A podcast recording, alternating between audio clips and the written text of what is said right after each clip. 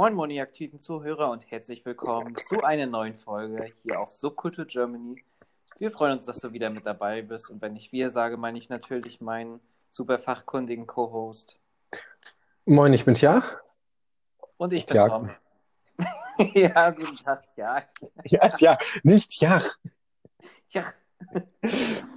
Nein, alles klar. Ähm, passt, passt doch gut rein heute. Ja.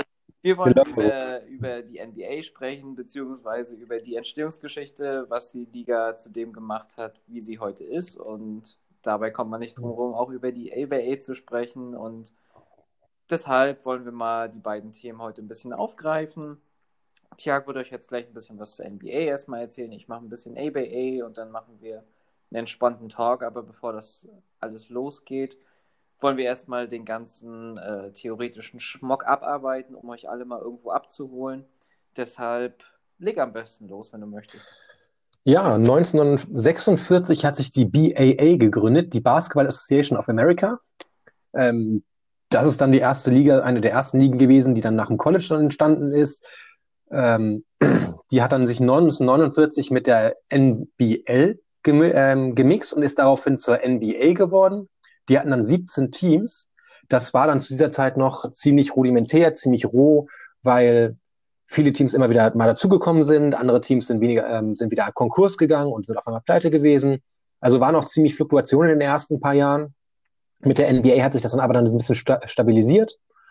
Ähm, trotz dessen waren dann Spieler damals immer noch nicht wirklich Profis, sondern haben es auch zum Teil neben dem, ähm, neben der, neben der Arbeit gemacht. Zum Beispiel Elgin Baylor kennt man, der dann immer noch als, obwohl er ein Top-Spieler war, nebenbei bei der Armee gearbeitet hat und da dem Land gedient hat und dann immer nur bei Heimspielen oder bei vielen Heimspielen hauptsächlich da war, weil er ursprünglich sonst immer Auswärtsspielen nicht dabei sein konnte, weil er arbeiten musste. Ja, und das hat sich dann so ein bisschen entwickelt. Das wurde dann auch relativ gut in der NBA und sowas. Es gab zum Anfang immer nur, dass die Spiele lokal übertragen wurden. Irgendwann gab es dann auch National TV Games, weil es, weil es dann möglich war. Ähm, und dann kam irgendwann noch Unkraut dazu, die meinten, was beitragen zu können zum Basketball. Und das ist dann dein, dein Teil. Ja, mein Kraut oder Unkraut, wie du das sagst, äh, ist die ABA. Es gab äh, für die NBA als Konkurrenz immer wieder verschiedene andere Ligen, die versucht haben, ja, sich zu behaupten, die am Ende dann aber doch ja, eingegangen sind, um bei der Pflanzenfloskel zu bleiben. Ähm, aber dann hat sich halt das kleine, sanfte Pflänzchen ABA, auch ausgeschrieben American Basketball Association, genannt, ähm, ja, gegründet und das Pflänzchen wuchs. Es ging von 67 los bis 76, wo der Baum dann gefällt worden ist oder wie man es auch immer nennen möchte. Ähm, ganze elf Teams haben dabei mitgespielt, bis es dann zu dem Zusammenschluss kam, wo dann vier Teams mitgekommen sind, die wir heute kennen. Was einmal die Spurs wären, die Nuggets, Pacers und die Brooklyn Nets, die damals noch New Jersey Nets hießen. Und ja, was soll man groß sagen? Es war trotz dessen schon immer eine schwächere Liga als die NBA, das darf man gar nicht vergessen. Allerdings hatte sie. Ja, zum Schluss hat sie tatsächlich, glaube ich, sogar aufgeholt mit ihrem Spielstil. Ja, ich hätte jetzt im, Hm? im Durchschnitt gesagt. Also so über Also er im Durchschnitt auf jeden Fall schlechter, ja. Ja. Hat halt weniger Prestige. Ja, über die Spitze können wir ja nochmal sprechen. Eben, genau, das Prestige war deutlich geringer, auch wenn es zum Ende hin trotzdem immer mehr Anerkennung gab. Und das Aushängeschild der ABA, wo manche auch sagen, dass es quasi der Jordan der ABA war, ist äh, Dr. J, namentlich Julius Irving, den wahrscheinlich auch jeder kennt und ähm, der so als kleiner Lichtblick der schwarzen Zeit der 1970er NBA-Jahre zählt. Und ja, was soll man noch groß sagen? Die ABA hatte einen andersfarbigen Spielball. Ja, genau. Abgesehen von den vier Teams habt ihr uns den andersfarbigen Spielball gebracht, währenddessen wir oder die NBA eher für Prestige, hochklassigen Basketball stand und ähm, traditionelles Spiel, das gut aufgezogen war, also wirklich businessmäßig so ziemlich war, war dann die ABA eher so ein paar kleine Kids, die am mit dem Ball nach vorne gingen und dann nicht verteidigt haben, aber dafür offensiv sehr flashige Streetball-Plays gemacht haben. Oder wie soll ich das verstehen? Ja, naja, so ja nur auch nicht. Ne? Also es wurden ja trotzdem Sachen übernommen aus der, aus der ABA, die ähm, in der NBA schon irgendwie angekommen sind. Ich sag mal, Ja, bunte Bälle und so. bitte? Bunte Bälle. Bunte Bälle zum Super. Beispiel. ja. Ähm, Danks ohne Ende, kann man wahrscheinlich auch so mhm. sagen, die extrem berüchtigt waren und was gerade auch die Attraktivität für Zuschauer irgendwo gezeigt hat, dass an jedem Ende gedankt worden ist. Letztendlich wurde das Ganze ja auch geehrt zu dieser Zeit oder im Sinne dieser Zeit mit dem Slam Dunk Contest am All-Star Weekend.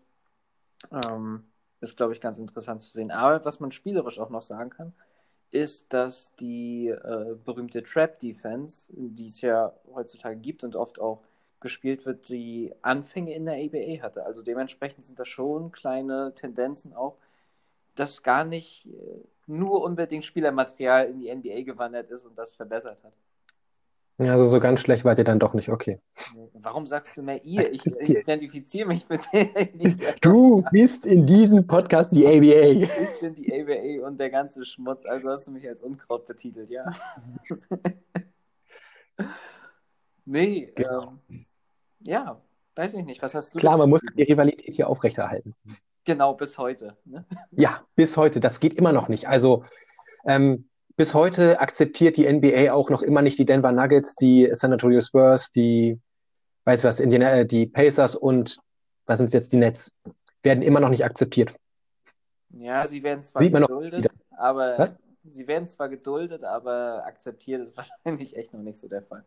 Äh, ja, deswegen, also deswegen müssen sie auch immer noch ein Siebtel ihres, ähm, ihrer TV-Gelder abgeben.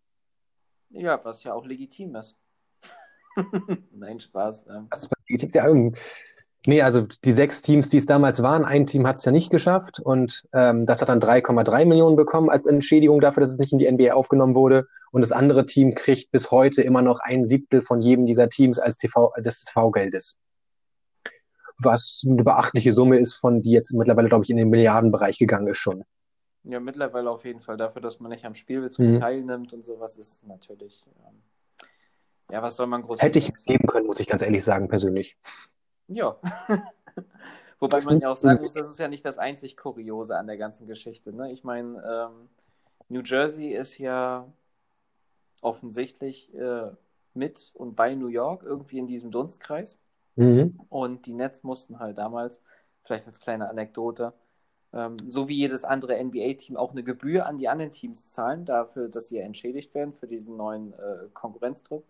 Und die New York mhm. Knicks wollten anstatt der 3,2 Millionen, beziehungsweise diese 3,2 Millionen hat jedes Team gekriegt als Entschädigung, wollten die Knicks, dadurch, dass ja eben jetzt äh, ein Lokalrivale dazugekommen ist, 4,8 Millionen haben von den Nets, dafür, dass sie sie quasi ähm, tolerieren, mhm. weil die Nets gar keinen Bock hatten, damals das Geld zu bezahlen und stattdessen Dr. J angeboten haben, den die Knicks nicht angenommen haben. Also man könnte vielleicht auch äh, ganz gemein sein und sagen, die Knicks waren schon immer scheiß und haben schon immer schlechte Entscheidungen getroffen. Ja, die haben eine Philosophie, eine Vereinsphilosophie und Identität, mit der sie sich seitdem identifizieren. Und das muss man auch beibehalten dann.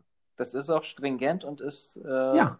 ja, also diese Kultur muss man auch erstmal aufrechterhalten wollen. Ich meine, du kannst ja nicht einfach, du, die haben ja über Jahre, Jahrzehnte diese Kultur aufgebaut, die wirfst du doch nicht einfach über den Haufen. Nee, eben, die DNA ist jetzt mehr als 50 Jahre alt. Das darf man nicht. Ich sagen, also ich meine, Utah war auch schon immer ein Team, was relativ ausgeglichen spielt und wer viel Wert auf Defense legt. Das wirfst du nicht einfach über den Haufen. Nee, kannst du ja auch nicht. Vor allem, wenn du einen der besten Spieler der anderen Liga haben kannst, dann nimmst du natürlich das Geld. Also. Ja, also, siehst du, Du verstehst mich langsam. Ja, so langsam bin, bin ich dahinter gestiegen. Abgesehen davon, wenn du das Geld geben, dann könnte das äh, Team insolvent gehen demnächst und daraufhin kriegst du dann den Spieler auch so umsonst. Ja, vielleicht war das der Plan, aber ich meine, am Ende kam es ja anders. Dr. J ging für drei Millionen äh, zu den Sixers und hat im ersten Jahr nach dem Zusammenschluss gleich äh, die Meisterschaft gewonnen. Aber bevor wir, sage ich mal, auf diesen ganzen spielerischen Kram eingehen können oder wollen, ähm, ja, hast du Bock, ein bisschen über den Zusammenschluss zu sprechen?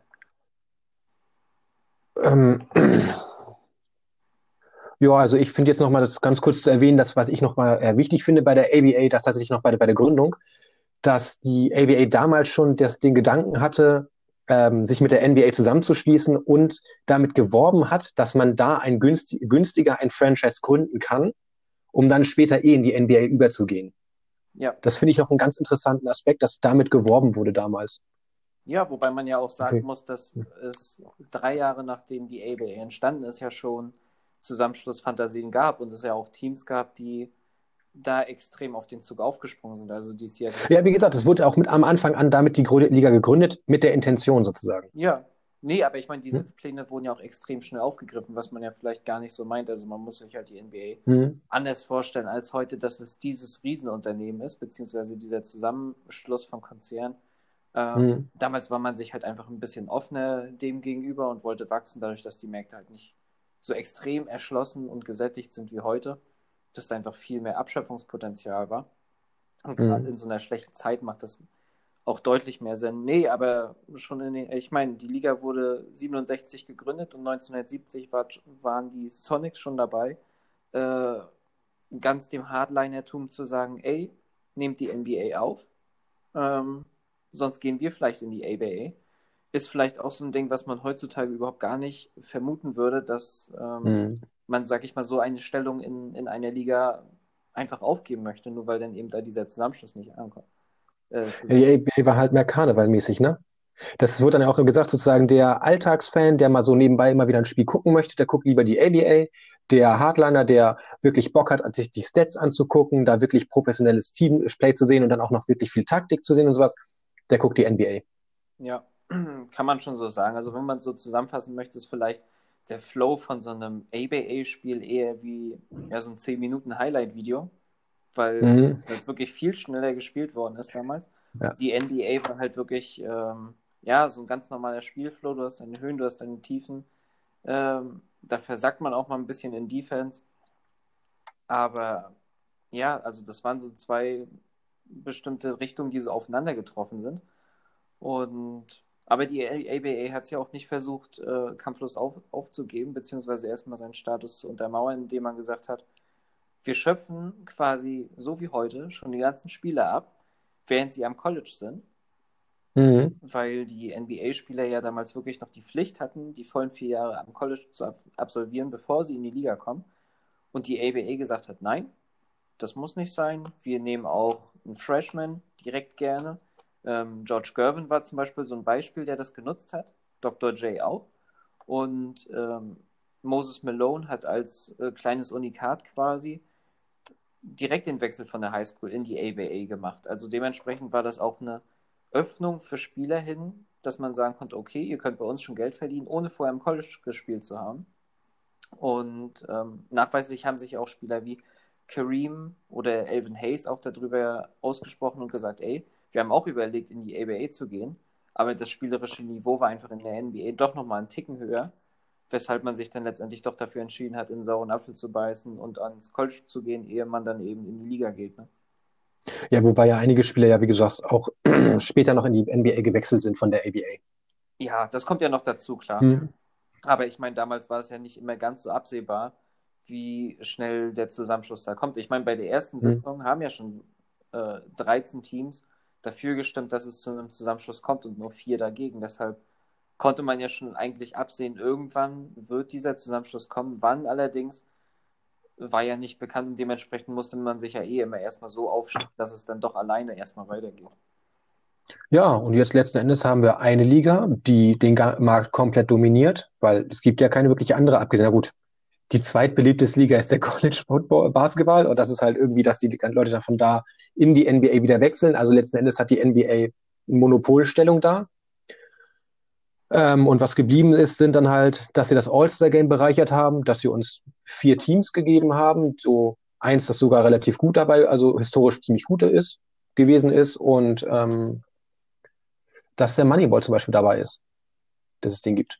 Ja, der eigentlich offizielle Spielball der ABA, kann man so sagen, ähm, gehörte dazu.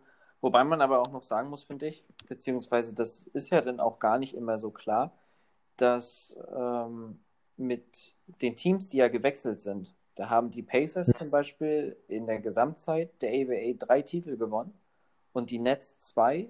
Ja, die wurden ja nicht anerkannt. Eben, sie Das sind ja ABA-Titel. Ja, Hat jetzt klar. ABA-Titel, ne? da, da, das meine ich ja auch gar nicht.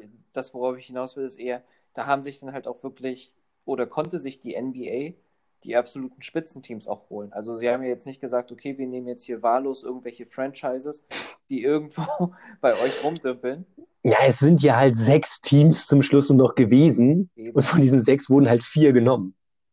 Ja, klar. Aber ich meine, man hätte ja auch sagen, Also, okay, aufgrund der Standortvorteile oder sowas machen wir das. War ja letztendlich auch so. St. Louis Mhm. wartet zwar heute immer noch auf eine NBA-Franchise, beziehungsweise ist ja auch immer wieder mal im Ring, dass man, klar, wenn man die Sonics außen vor lässt, ne? Mhm. Aber das ist halt auch so ein Standort, der noch ABA-bedingt auch immer wieder in, in den Raum geworfen wird, dass da vielleicht mal eine NBA-Franchise entsteht. ja, die hatten ja die Hawks zwischendurch. Ja, gut, aber Also, wer will die Hawks? ja, die Hawks sind, soweit ich weiß, so ziemlich das durchschnittlichste äh, NBA, äh, das durchschnittlichste NBA-Franchise aller Zeiten. Die sind ziemlich genau von Win- und Lose-Ratio auf knapp 500.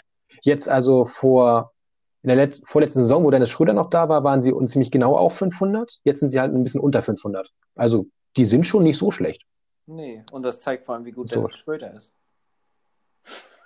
Weil der da seit 30, 40 Jahren spielt. Ja, Genau. genau, weil er seit 30, 40 Jahren dort Basketball spielt. Also, die, die Argumentation hinkt ein bisschen, aber okay. Nehme ich so hin.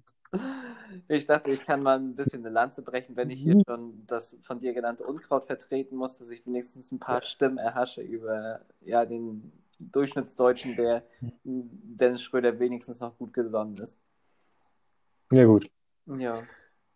Ja, und dann, wie stehst du eigentlich dazu, den, zum NBA und ABA-Merger? Findest du das gut, dass wir jetzt ein einziges Produkt haben oder wärst du lieber für zwei Produkte?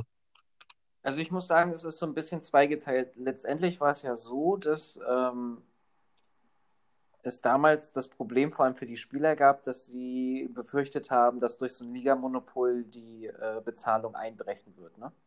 Beziehungsweise, dass das Gehaltsniveau nochmal schlechter wird, dadurch, dass Mhm. nur ein Anbieter da ist. Kann ich auch irgendwo nachvollziehen, aber heutzutage ist das Ganze ja auch durch den CBA äh, gedeckelt und dass die Spielergewerkschaft da auch immer wieder so seine äh, Anteile bekommt. Und letztendlich hat sich ja die Liga so, was diesen Punkt angeht, auf jeden Fall massiv verstärkt. Das kann man ja auf jeden Fall sagen.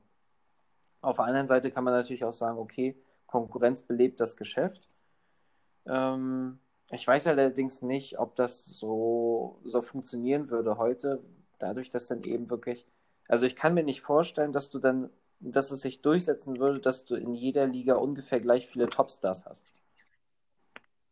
Ah, du meinst, dass Liga auf Augenhöhe wäre, so nach dem Motto? Genau, genau. Also ich denke mal, das würde sich so einstellen wie jetzt eben die NBA und die äh, Europa League quasi. Hier in Europa, so sage ich mal, die Teams, die da anspielen. Ja, so einen krassen Unterschied würdest du darin sehen? Naja, es wäre ja möglich, sage ich mal so, ne? Mhm, Wenn, ja, erstmal, wenn sich erstmal, sage ich mal, in, in einer Liga so ein Monopol entwickelt hat, garantiert dir ja keiner, dass ähm, nicht alle dann dahin möchten, weil sie sich auf höchstem Niveau behaupten oder messen möchten. Das ist ja schon das Problem, was es ja damals schon gab, dass ähm, erfolgsversprechende Talente sich dann doch trotzdem für die NBA ent entschieden haben.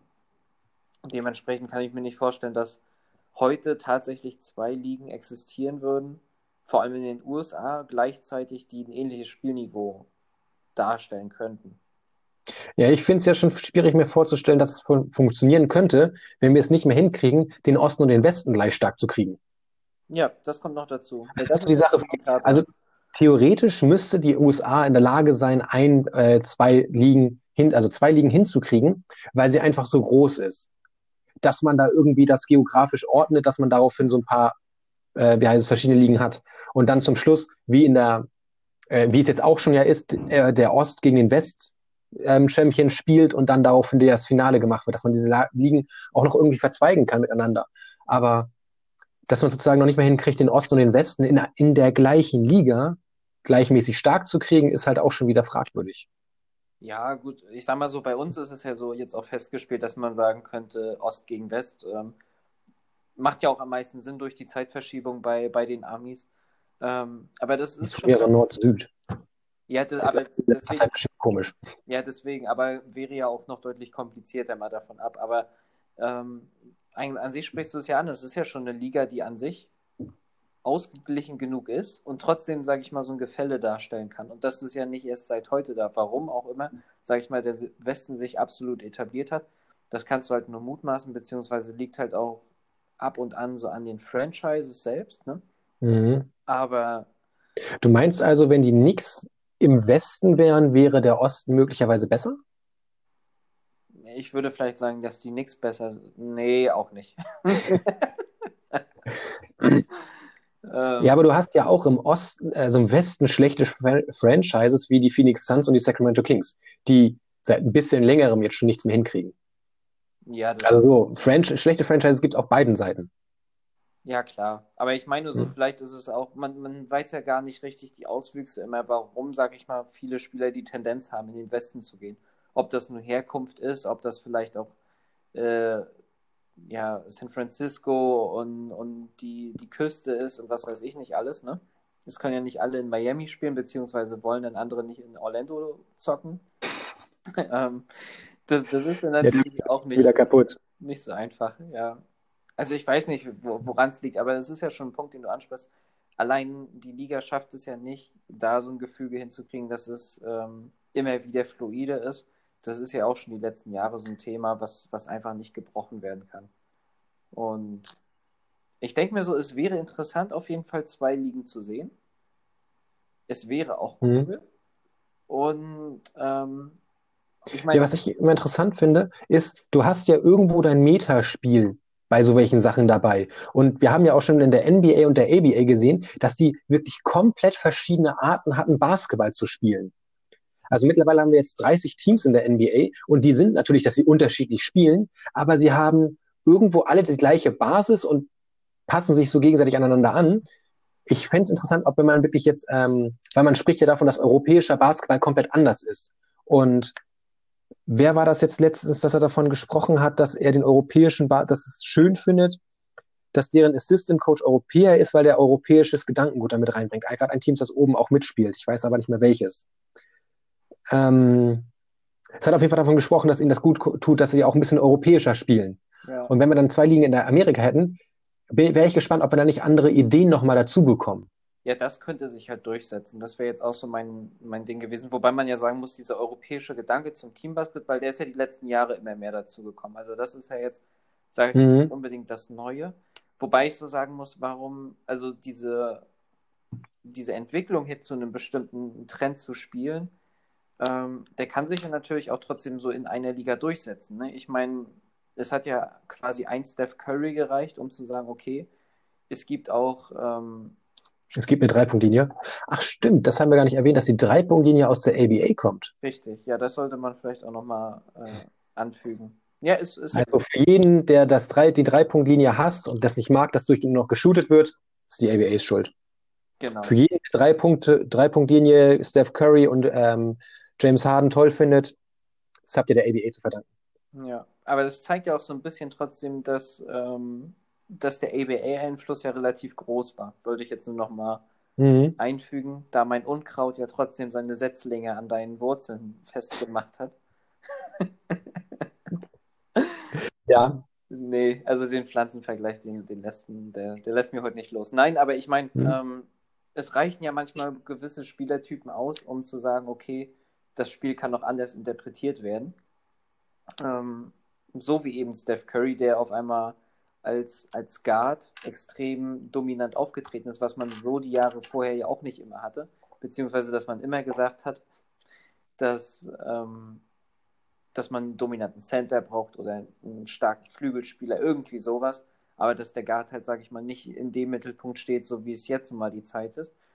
Und ja, keine Ahnung, wie sich da Trends entwickeln würden. Es kommt halt auch immer auf Spielermaterial an, ne?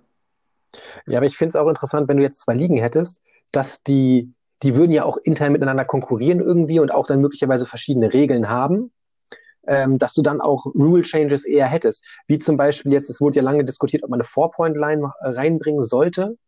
Ob das überhaupt Sinn macht, so eine Four-Point-Line zu machen, wird es dann nicht, noch, nicht nur noch schlimmer und noch schlechter und sowas. Macht, sollte man die Dreierlinie tatsächlich stattdessen abnehmen, äh, wegnehmen oder sollte man die, ähm, die Corners rausnehmen?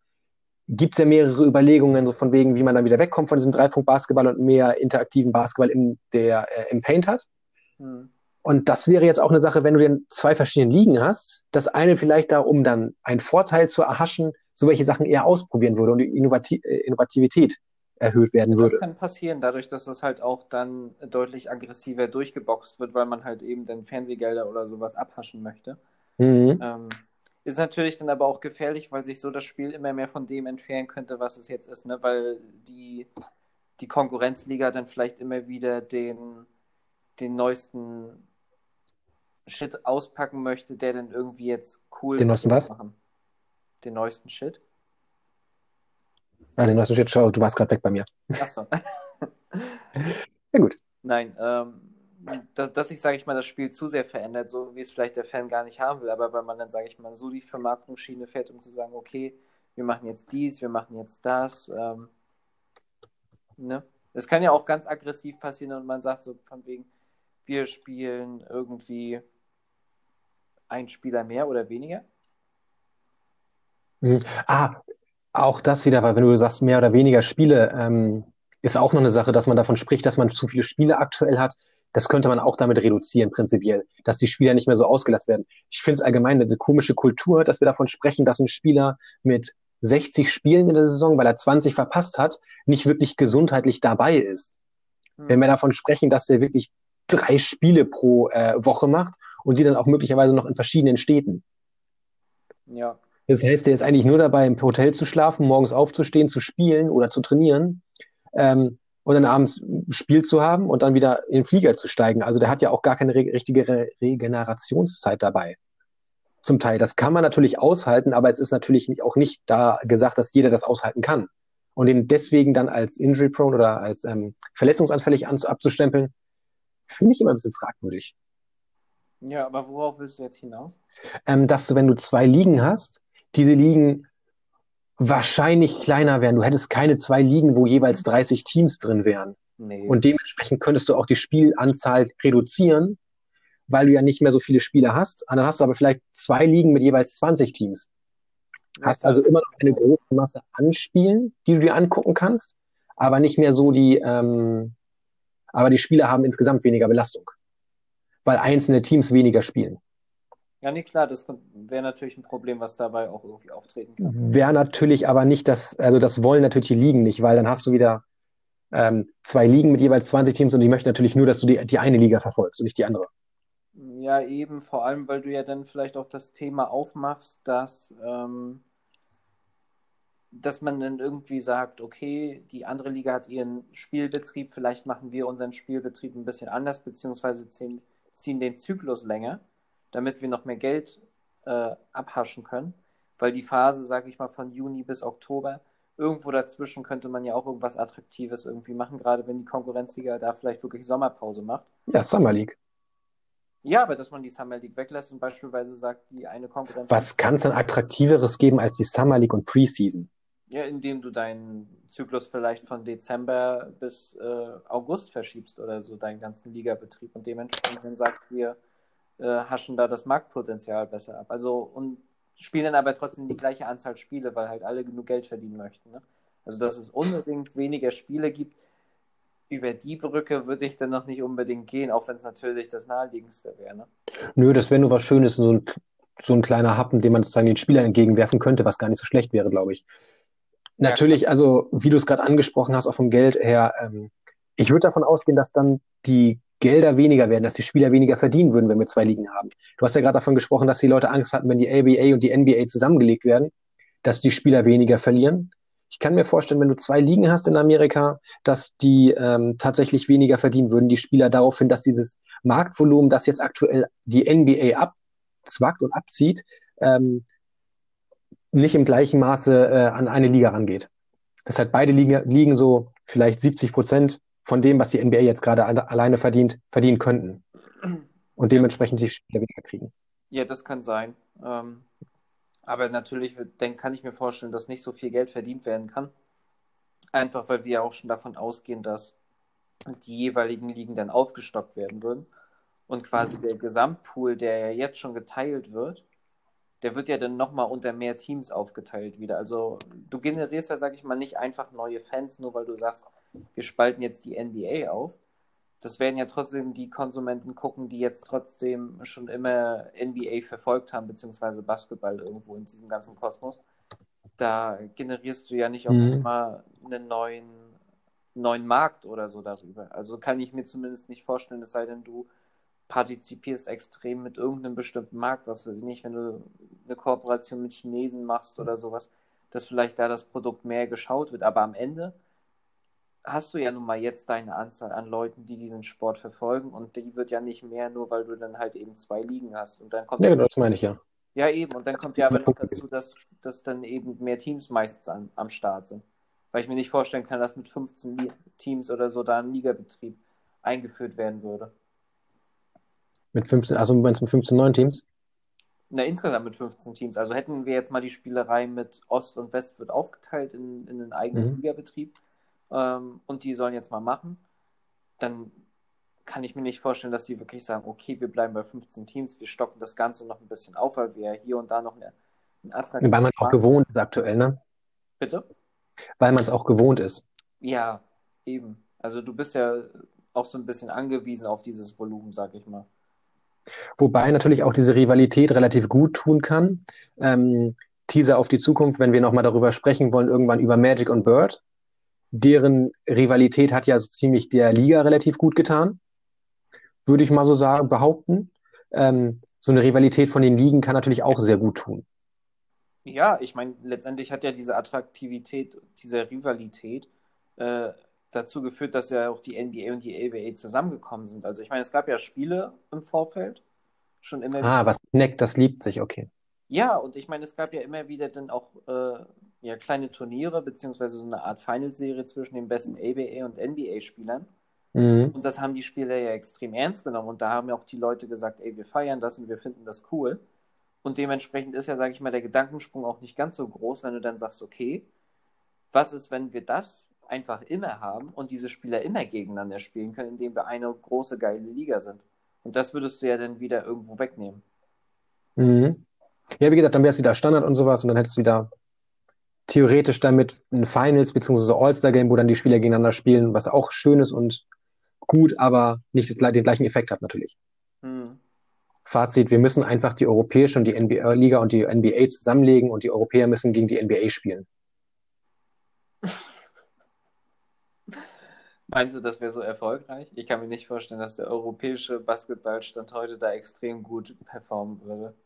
Das kommt auf das Regelwerk an. Nach welchen Regeln spielen wir? Ja, gut, aber dementsprechend könnten ja auch manche Spieler produktiver außer NBA sein, als sie jetzt aktuell sind. Wie meinst du? Wen ich meine? Ja, wie meinst du das? Naja, einfach durch die äh, Zonenregelung, sag ich mal. Wenn du Ja. Rudy Gobert jetzt in der Zone parken kannst, hast du natürlich ein viel krasseres Mi- Mismatch zum Beispiel. Äh, Ah, so, okay. Wie Giannis oder äh, Westbrook. Dadurch, dass du halt einfach diesen, diesen ganzen Spot dauerhaft. Ja, die Defense. Ich habe jetzt gerade an die Offense gedacht, deswegen, okay, die Defense wäre einfacher, ja.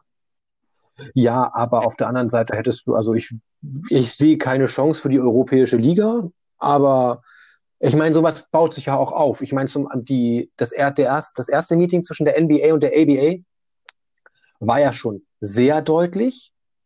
Das letzte Meeting war dann ja im Vergleich schon wieder ziemlich knapp. Ja. Also das heißt, wir würden den europäischen Basketball damit aufbauen, auf Kosten der NBA. Du meinst, wenn wir jetzt die Ligen zusammenschließen würden? Nein, ich glaube nicht, dass es funktionieren würde. Allein schon, weil das Geld einfach in Amerika so viel höher ist, das Gehalt, als in Europa. Ja, aber was ist, wenn du vielleicht sagst, wir öffnen die NBA auf dem globalen Markt und machen überall auf der Welt Franchises auf? Und, und Du meinst eine globale Liga? genau. Begeistert wäre ich jetzt ehrlich gesagt nicht davon.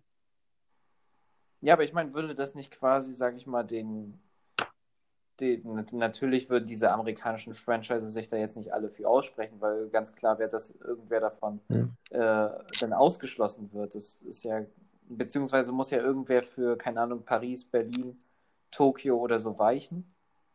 Ähm, Dann sehen wir demnächst Alba Berlin gegen ähm, die Los Angeles Lakers. ja, wenn sie denn Alba heißen, vielleicht heißen sie auch, keine Ahnung, German Alba. Scouts oder so. Okay. Ja, ich mein, Ja, aber es ist ja wahrscheinlicher, dass etablierte Teams aktuell dann da reinkommen, anstatt dass sich neue gründen. ja, das stimmt, aber dann müsste es ja dann auch zu, zu einem Wechsel kommen, beziehungsweise der Standort müsste ja auf jeden Fall umziehen. Und da wäre ja die Frage, ob das ein amerikanischer Owner mitmachen würde, weißt du? Also gehen wir mal davon aus, dass Ach, du meinst, die amerikanischen Franchises verteilen sich auf die Welt. Ja, so nach Motto, also dass du Ah, ich dachte, du meinst, neue Franchises bilden sich und wir machen eine neue Liga. Hm. Nein, also natürlich, die, das wäre quasi eine weltweite NBA, wenn du so willst. Nur, dass die Standorte eben aus der USA auf die Welt verteilt werden. So wie du halt Ich- eben gesagt hast. Weißt, du bist New York Knicks-Fan und das ist auch, das tut mir auch leid für dich, aber ich bin dafür, dass wir die New York Knicks nach, äh, Knicks nach Simbabwe verlegen. Hast du gerade Nicknacks gesagt? Nee, ich habe das möglicherweise, ich habe das recorded, aufgenommen, das können wir dann nachher prüfen. Nee, aber dass die New York Knicks nach Simbabwe verlegen, dann wissen wir wenigstens, wo Dolan sitzt in der Zukunft. Naja, ich glaube, aber, aber ist ganz, abgestraft. ganz, ganz realistisch gesehen, ne? angenommen, es bleiben drei amerikanische Franchises über, ne? Bei den Amis tatsächlich im Sinne dieser Weltliga, ne? Utah, Lakers, äh, Celtics. Ja, Utah kannst du mal gepflegt streichen und die Knicks reinpacken, glaube ich. Also, Warum denn die Knicks? ja, fragst du wirklich, warum die Knicks wahrscheinlich bleiben? Einfach vom Namen her und von diesem Standort? Also ich meine, Salt Lake ist auch ein toller Standort. Ja, da frag mal die schwarze Community, ob der Standort so geil ist. Nicht für jeden. Oder, oder die Jungs, die am, im All-Star-Game Wochenende abkotzen, wenn es irgendwie in Utah ne- keine Spielhalle gibt, wo man hingehen kann. Nein, aber so, so eine Probleme hast du ja überall in den USA, wenn du nicht gerade in den Ballungszentren bist. Ne? Also, die sind ja alle schon ein Ja. bisschen verwöhnt, die Jungs da. Auf jeden Fall. Also, ich wollte dich ja jetzt auch nicht beleidigen. Ne? Ist, Nein, nein. Alles gut. Also ich meine, ich neck die Knicks ja auch ab und zu mal. ja. Oder erzähl die Wahrheit, je nachdem. Du ja auch. ja, also ich kann damit ja leben, deshalb ich bin ja schmerzbefreit. Ich wollte gerade sagen, du bist es gewohnt mittlerweile. Ja. Ja, nee, ähm, ob das eine nationale Liga sinnvoll wäre, eine globale Liga, tatsächlich würde ich so eine globale Liga eher erst sehen, wenn wir beim Fußball sind. Ich glaube, dass da der ähm, Fußball global, äh, also erst global ist, bevor das der Basketball wird. Kann ich mir auch vorstellen. Einfach auch Und selbst da sehe ich das nicht. Ja, ich finde vor allem auch schon durch die ähm, Masse an Spielen auf kurzen, in, in so einem kurzen Zeitraum, die ja in der NBA stattfinden, das kannst du ja gar nicht mehr halten. Und ich glaube, das ist ja auch das, was Fans besonders gern an der NBA haben, dass du halt auch Dass immer was passiert. ja, dass du ja, sag ich mal, ein paar Monate im Jahr so intensive äh, Zeit durchlebst, weil du jeden Tag NBA gucken kannst. Es ist ja so selten mal, lassen wir mal das All-Star-Game-Wochenende weg und die paar Tage davor und danach, dann ein Spiel Ja, All-Star-Game-Wochenende wird ja auch gespielt, sagen wir es mal so, ne? ja, aber ich meine, die Tage davor und danach hast du ja immer mal so drei, vier Tage Pause, je nach Franchise. Aber ansonsten passiert ja wirklich fast jeden Tag im Jahr rund um die Uhr NBA. Also das ist ja für, für dich immer erschließbar. Und das würde ja auch wegfallen bei so einer globalen Liga. Also das kannst du ja gar nicht halten, Mhm. außer du stockst halt auf 50 Franchises auf. Und das wird wahrscheinlich nicht passieren. Ja, du müsstest halt ziemlich viele Teams erstens haben und du müsstest das Schedule auch anders legen, dass so ein bis zwei Spiele maximal pro Tag sind. Und dann hättest du auch noch das ganze Zeitzonenproblem, was ja auch noch dazu kommt. Und dann, ja, also ich meine, du hast ja schon bei, in Amerika ist es ja schon schwierig, damit in den USA ähm, immer die Zeitzonen zu treffen, so einigermaßen, weil immer wieder, weil da ja schon verschiedene Zeitzonen sind. Ähm, das hättest du ja global gesehen, das wäre ja kaum möglich. Ja, eben. Deshalb, das wäre ja noch so ein Mhm. Problem, was dazu kommt. Aber ähm, natürlich ist die Möglichkeit da, dass man vielleicht irgendwann den Markt so auf global öffnet, weil vielleicht die Technik immer besser wird, Fliegen wird immer angenehmer. Mhm. Ich meine, das, das hörst du ja auch von vielen, die äh, die damalige Zeit irgendwie mitgekriegt haben. Also so ein Pat Riley zum Beispiel, der sagt ja auch immer wieder, ich meine, klar, der ist ein harter Hund, das darf man auch nicht vergessen, aber der ist ja auch so, dass er sagt, ey, das, das Reisen ist so viel angenehmer geworden als früher. Die Spieler haben so viele Möglichkeiten, sich trotzdem zu regenerieren. Äh, Der Jetlag ist zwar da, aber du musst halt nicht mehr Holzklasse fliegen, um irgendwie von A nach B zu kommen. Ist es nicht allgemein, dass die Dallas Mavericks eins der ersten Teams war mit einem Privatjet? Und den haben sie ja auch erst seitdem da, Ich komme gerade auch nicht auf den Namen vom Besitzer. Cuban? Seitdem Cuban da ist. Das kann sein. Aber Cuban Und- ist ja auch schon 30 Jahre da.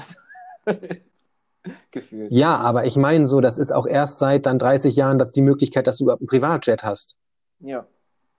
Oder so. Das war, hat er wahrscheinlich nicht in den ersten paar Jahren gemacht. So, das ist halt eine Sache.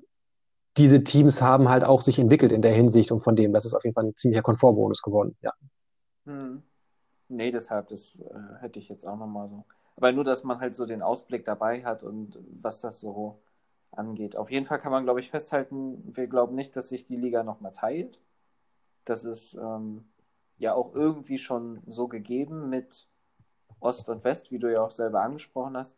Und eine globale Liga wäre jetzt auch nicht unbedingt die Lösung aktuell. Ja, also das meiner Meinung nach wäre schon, der amerikanische Markt ist schon sehr groß und ich glaube nicht, dass man noch viel größer gehen kann, um eine, äh, um eine Liga zu sein.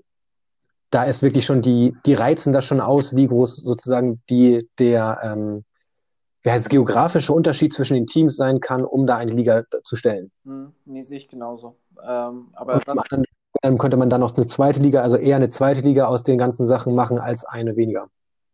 Mhm. Ja, wie, wie stehst du, also bist du denn der Meinung, dass die Liga, sag ich mal, von der geografischen Ausrichtung her jetzt so den Maximumpunkt erreicht hat oder dass da noch mehr gehen würde?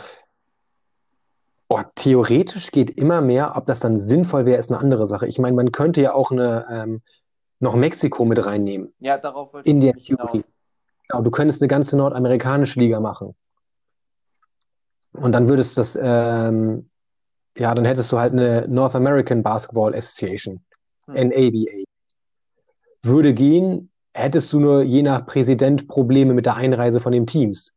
Wird das dann bei den Heimteams als Niederlage gewertet und bei den Auswärtsteams, ähm, genau, wenn sie nicht ins, wenn sie ein Auswärtsspiel haben, direkt als Niederlage gewertet, wenn sie nicht einreisen dürfen?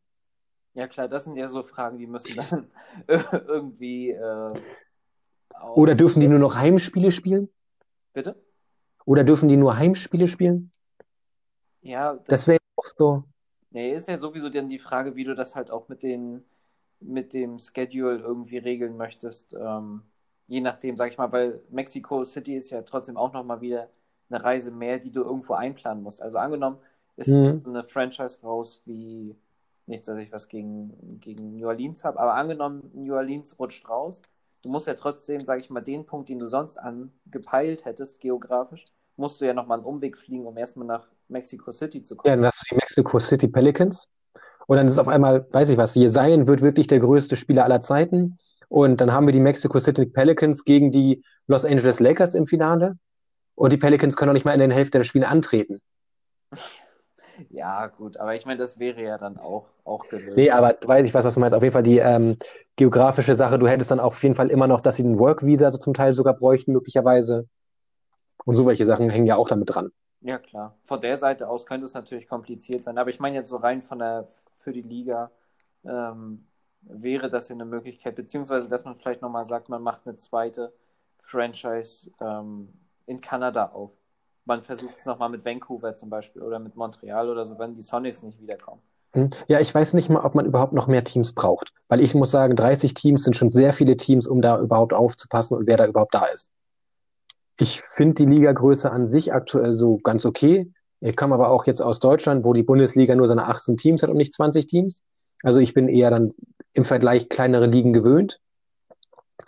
Ähm, dementsprechend finde ich das so ganz gut und wenn überhaupt, dann fände ich es nochmal interessant, wenn man das Einzige, was ich wirklich interessant finde an zwei Ligen ist, ob die sich unterschiedlich vom Sp Spielstil entwickeln und man sich dann gegenseitig noch was abgucken kann davon. Ja, sehe ich, sehe ich auch so, wobei man ja sagen muss, als äh, Liga, wo man so ein bisschen adaptieren kann, sind ja schon die europäischen Teams da. Also das ist ja, sage ich mal, so eine Tendenz, die du immer wieder übernehmen kannst. Gerade Ja, aber jetzt stell dir mal vor, Adam Silver ist weg und du hast da als Pat Murray so eine ganze Liga, die Murray Ball spielt. das, Und wie der sich dann versucht, selbst zu outsmarten, oder die ganzen Leute, Murray sich versuchen, selbst zu outsmarten, um analytisch besser zu werden, um noch effizienter zu werden. Und später wird nur noch ein einziger Wurf genommen, der 100% Wahrscheinlichkeit hat, reinzugehen.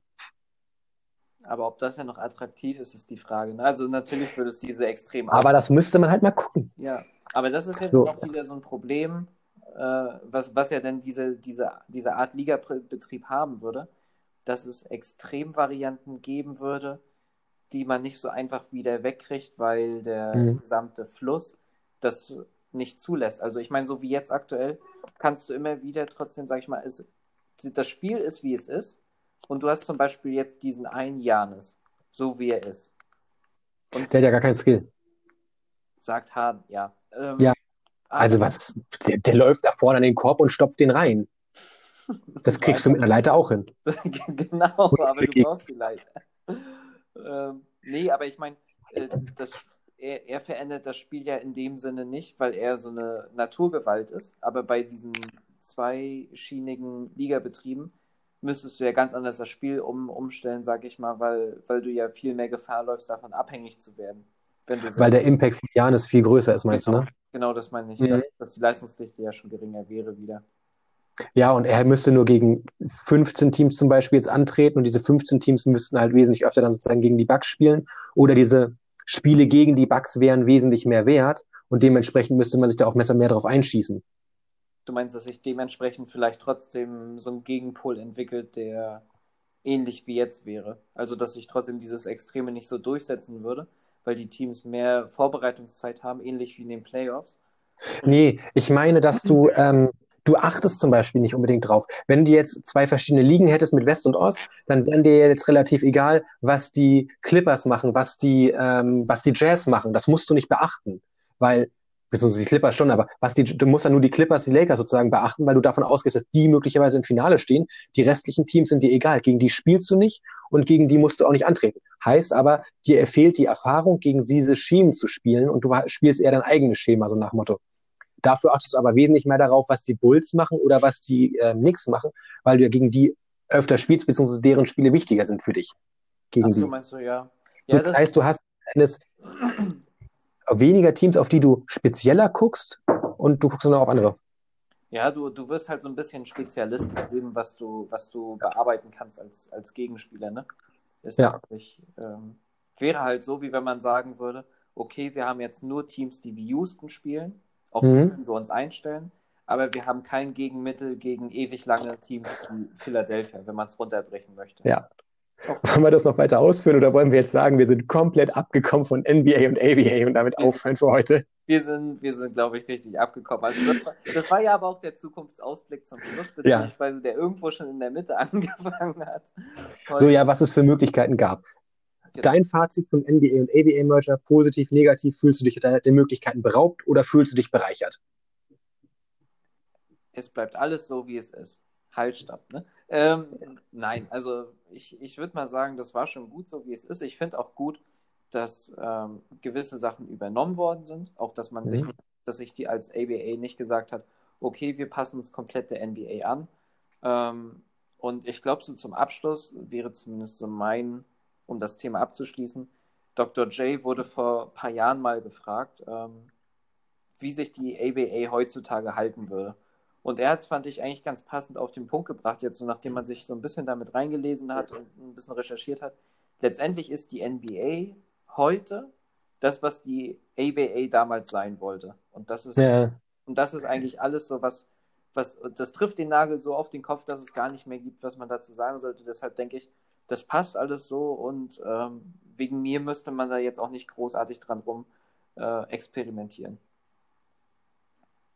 Ja gut, da schließe ich mich so relativ an. Ich hätte es interessanter gefunden, hätten wir zwei Ligen gehabt. Ich glaube, nur eine hätte sich durchgesetzt zum Schluss und wir wären jetzt ungefähr da, wo wir jetzt sind, möglicherweise, oder wir wären auf dem Weg dahin, wo wir jetzt gerade sind. Ähm, letzten Endes würde ich es interessant finden, wenn man zwei gegensätzliche Ligen hat, weil auch ja das Konkurrenzdenken sozusagen von den Ligen den Wettbewerb belebt und wir dann nicht, also noch weniger Gefahr laufen, ein stagnierendes Produkt zu haben. Ja, Aber letzten Endes, im, im Endeffekt bin ich sehr zufrieden, wie die Liga gerade ist. Ich kann es mir auch schwer anders funktionierend vorstellen. Und dementsprechend bin ich zufrieden mit dem NBA und ABA Merger. Ja, dann sind doch letztendlich, glaube ich, alle glücklich. Ähm, zumindest wir, die jetzt hier darüber gesappelt haben. Ich hoffe, dass, Mhm. oder wir hoffen, dass euch ähm, unser kleiner Biologie-Exkurs mit Unkraut, Setzlingen und was ich nicht alles gefallen hat. Und dass ihr Dann wieder einschaltet, wenn wir das nächste Mal über was auch immer sprechen. Ähm, lasst uns gerne ein Feedback da. Das haben wir in der letzten Folge vergessen anzusprechen. Das wäre cool. Genau. Wenn die dies hören, ähm, auch irgendwie aufmerksam machen, beziehungsweise sagt es euren Freunden, schreibt uns irgendwas bei iTunes oder bei Spotify, bei Anchor, wenn ihr es da direkt hört. Ich meine, was gibt's noch alles? Wo sind wir noch? Bei dieser? Äh, bei Apple Podcast irgendwas mit einer Box, also Ja. Irgendwas- macht das. Schreibt bei, in irgendeine Box einfach rein, was euch gefällt an unserem Podcast oder was euch nicht gefällt und wir werden es lesen, egal was. Am besten Schulraum. Twitter oder ähm, genau, am besten einfach auf Twitter schreiben. Ja, macht's bei Twitter, macht's Tweetet uns an. Wie ihr wollt. Ähm, und dann hören wir uns die Tage wieder. Also bis dahin macht's gut und äh, viel Spaß bei dem, was auch immer ihr tut.